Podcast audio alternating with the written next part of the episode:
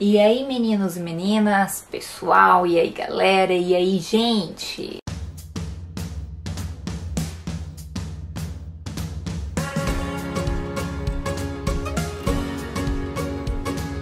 E aí, galera, sejam todos muito bem-vindos. Hoje nós vamos aprender algumas comidas típicas brasileiras para já adquirirmos mais este vocabulário e, inclusive, quando qualquer um de vocês for ao Brasil, já pode ir a algum restaurante e pedir estes pratos que são certeiros, deliciosos e tipicamente brasileiros. Vamos nessa? Feijoada. A feijoada consiste em uma mistura do feijão preto cozido com partes menos nobres do porco, como orelha, rabo, além de linguiça e carne seca. Normalmente ela vem acompanhada de couve e de arroz outros alimentos. É, algumas pessoas fazem a feijoada de modo mais simples, com o feijão preto, que é o elemento principal deste prato, junto com bacon e também calabresa, que é um tipo de uma linguiça. Moqueca capixaba. A moqueca capixaba consiste em peixe cozido com vegetais e frutos do mar. Ela pode ser feita com vários tipos de peixe, tais como badejo, cação ou dourado. Mas o que não pode mudar no preparo é o uso da panela de barro, que traz com ela toda a tradição deste prato. Pão de queijo. O pão de queijo é um dos maiores símbolos da culinária mineira, ou seja, que vem de Minas Gerais. O pão de queijo leva polvilho, que é um produto oriundo da mandioca, ou seja, ele não é feito de farinha de trigo, como muitos estrangeiros pensam. O pão de queijo é uma ótima escolha para acompanhar aquele delicioso cafezinho. Carne de sol. A carne de sol nada mais é do que uma peça de colchão mole ou duro, salgado, preparado segundo a tradição nordestina. Costuma vir acompanhada de aipim frito, ou seja, mandioca, queijo coalho e feijão verde. Acarajé. O acarajé é um bolinho de feijão fradinho, frito em azeite dendê e recheado com vatapá, camarão seco e vinagrete, além de pimenta. Lembrando que é um prato tipicamente baiano, ou seja, vem da Bahia, característico das baianas em suas barracas na rua mesmo, e quando uma baiana te questionar se você quer um acarajé quente ou frio, não se trata de temperatura, mas sim de se com muita pimenta ou com pouca pimenta ou ainda sem, ok? Então, se é quente, é porque vai com muita pimenta, portanto, cuidado. Tapioca. A tapioca ficou muito famosa nos últimos anos por ser um último substituto do pão, inclusive para quem é intolerante a glúten. É extremamente saudável. A sua origem vem de fécula de mandioca granulada, que ao ser esquentada forma uma massa unida.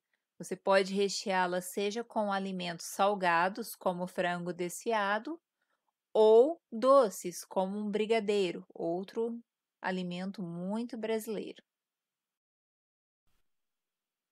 Açaí.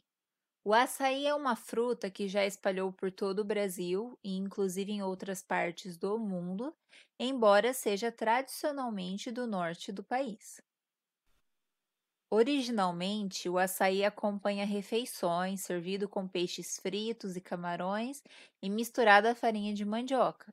Por outro lado, boa parte dos brasileiros que não são da região norte tendem a tomar o açaí com guaraná, banana, morango, com outras coisas que incrementem a fruta. Tendem a comer como algo doce, uma sobremesa. Churrasco. O churrasco é talvez o prato mais conhecido do Rio Grande do Sul, mas também é consumido em todo o Brasil. Trata-se de carne, carne muitas vezes temperada apenas com sal grosso e assada sob o carvão ou outras formas como um fogo aceso em um buraco no chão, por exemplo, típico dos antigos tropeiros. Barreado. Barreado é uma comida tipicamente do Paraná e uma das características mais fortes desse prato é que, se requentado, ele não perde o sabor nem as suas características.